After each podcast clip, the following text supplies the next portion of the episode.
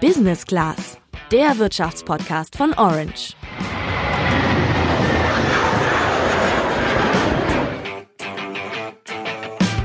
Sucht man bei Google nach dem Präsidenten von Venezuela, dann erscheint momentan ein Bild von Nicolás Maduro. Sucht man bei Wikipedia, dann findet man noch einen zweiten Namen, nämlich Juan Guaido. Ja, der hat sich nämlich in dieser Woche selbst zum Übergangspräsidenten ernannt und wagt damit den Versuch, Diktator Nicolás Maduro aus dem Amt zu jagen. Mit seiner Politik hat der nämlich das Land in den vergangenen Jahren in den Ruin getrieben, kann man sagen. Und erst vor kurzem hat er jetzt eine zweite Amtszeit angetreten. Guaido ist deshalb jetzt der Hoffnungsträger für viele Venezolaner wie es in dem Land mit den zwei Präsidenten weitergehen könnte und wieso es um Venezuela überhaupt so schlecht steht, das ist heute Thema im Orange Podcast. Ich bin Sandra. Und ich bin Julian.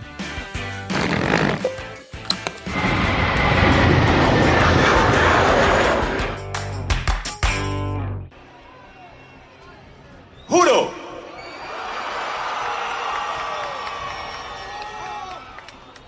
Asumir formalmente las competencias del Ejecutivo Nacional como el presidente encargado de Venezuela. Ja, da steht er. Juan Guaido mit erhobener Schwurhand und er nennt sich selbst zum Übergangspräsidenten von Venezuela. Und wie ihr unschwer erkennen könnt, dann auch sehr zur Freude der vielen tausenden Venezolaner, äh, die im vergangenen Mittwoch auf die Straße gegangen sind, um gegen die Politik von Präsident Nicolás Maduro zu demonstrieren. Dass das alles ausgerechnet am 23. Januar passiert ist, kann kein Zufall gewesen sein. Denn in Venezuela wurde am 23. Januar 1958 der letzte Venezuelaner venezolanische Diktator gestürzt. Maduro gilt zwar jetzt noch nicht als gestürzt, aber dass er bald abdanken wird, ist so wahrscheinlich wie nie zuvor. Um zu verstehen, wieso es Venezuela so schlecht geht, blicken wir aber jetzt erstmal ein paar Jahre zurück.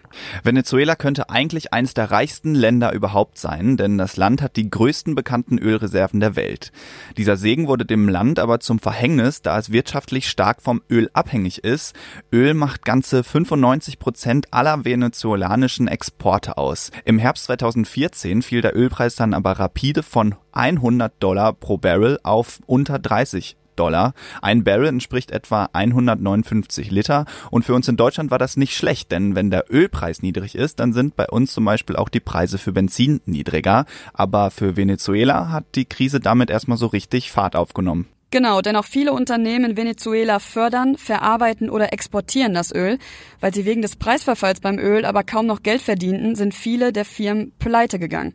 Natürlich betraf das nicht nur Unternehmen, die mit Öl arbeiten, sondern auch viele andere internationale Konzerne. Zum Beispiel Coca-Cola, die in Venezuela die Produktion stoppen mussten, weil es in dem Land einfach keinen Zucker mehr gab. Zucker muss nämlich importiert werden, aber den zu bezahlen war ebenfalls nicht mehr möglich, weil die venezolanische Währung konstant an Wert verloren hat. Die unmittelbare Konsequenz, Menschen haben ihre Arbeitsplätze verloren und wurden arm. Der Schuldige scheint schnell ausgemacht, Präsident Nicolás Maduro. Staatliche Hilfsprogramme, um die Wirtschaft zu stabilisieren oder eben den Menschen aus der Armut zu helfen, blieben aus. Maduro und seine Vorgänger hatten mit den Gewinnen aus dem Handel mit Öl auch jahrelang ihre Politik gezahlt. Zum Beispiel teure Sozialprogramme wie Renten oder einen Mindestlohn eben. Aber auch das war dann einfach nicht mehr möglich.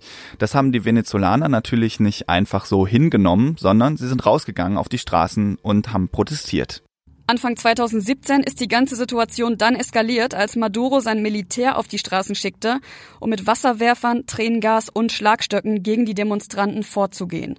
Immer wieder gab es Gewalt auf den Straßen, dabei sind in den vergangenen Jahren mehrere hundert Menschen ums Leben gekommen. Die Armut löste außerdem eine Massenflucht aus. Inzwischen haben knapp vier Millionen Venezolaner ihr Heimatland verlassen. Das heißt, jeder zehnte Einwohner lebt inzwischen im Ausland. Auf der politischen Seite gab es natürlich auch immer wieder Versuche, Maduro aus dem Amt zu heben. Wenn Oppositionspolitiker aber den Präsidenten kritisiert haben, und jetzt mal ehrlich, also das ist ja der Hauptjob der Opposition, dann landeten diese Politiker aber eben nicht selten im Gefängnis. Das Parlament in Venezuela hat faktisch einfach jetzt keine Macht mehr. Es tagt aber übrigens weiterhin. Dabei kommt noch dazu, die Richter und das Militär, die sind Maduro treu. Also letztendlich ist die Situation, der 56-Jährige kann politisch tun und lassen, was allein er für richtig hält. Zumindest noch, muss man da sagen, denn um zum Anfang zurückzukommen, jetzt gibt's auf einmal noch einen Präsidenten. Juan Guaido ist sein Name, 35 Jahre jung, Industrieingenieur mit zwei Universitätsabschlüssen in öffentlicher Verwaltung. 2009 hat er die Partei Voluntad Popular, auf Deutsch Volkswillen, mitgegründet und vor drei Wochen erst wurde Guaido zum Präsidenten des entmachteten Parlaments gewählt, und zwar von dem Parlament selbst. Am Mittwoch hatte die Opposition dann zu landesweiten friedlichen Demonstrationen aufgerufen und Guaido nutzte diese Chance, um sich Kraft der venezolanischen Verfassung zum Präsidenten zu erklären. Hoy 23 de enero de 2019 vor dem venezolanischen Volk und vor Gott, so sagt er, stützt er sich auf die Artikel 233, 333 und 350 der Verfassung. Diese Artikel, um sie mal ganz kurz zusammenzufassen, sagen aus, dass der Präsident des Parlaments, also Guaido selbst, zum Präsident der Republik wird, wenn Maduro nicht mehr in der Lage ist, das Land zu führen. In den Augen vieler Venezolaner ist er das nicht und auch viele andere Staaten, zum Beispiel die USA, Kanada, Großbritannien und Argentinien, erkennen Guaido als Präsidenten an.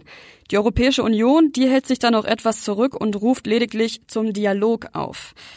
Vor gut einem Jahr habe ich in Buenos Aires José getroffen. Er ist einer der vielen Venezolaner, die ihr Land verlassen haben, aber Guaido gibt ihm endlich wieder Hoffnung.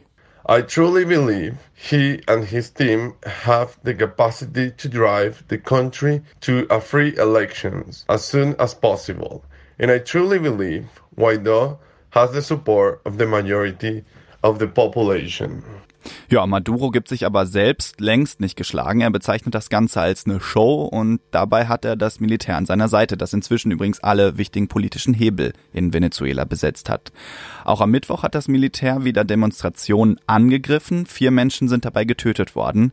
Bis sich die Lage in Venezuela wieder vollkommen beruhigt hat, ist es also noch ein sehr langer Weg. Ja, vor allem, weil nicht abzusehen ist, ob Maduro seinen Platz wirklich räumt oder nicht. Guaido konnte zwar viele Staaten hinter sich versammeln und hat auch die breite Unterstützung der Venezolaner, aber all das reicht noch nicht aus, um in den Präsidentenpalast zu ziehen.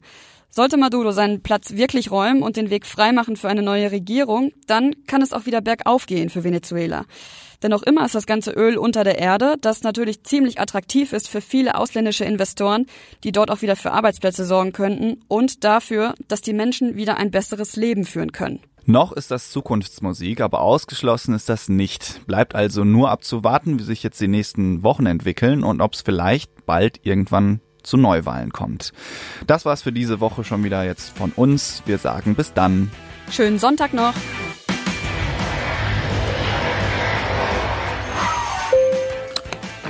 Business Class, der Wirtschaftspodcast von Orange.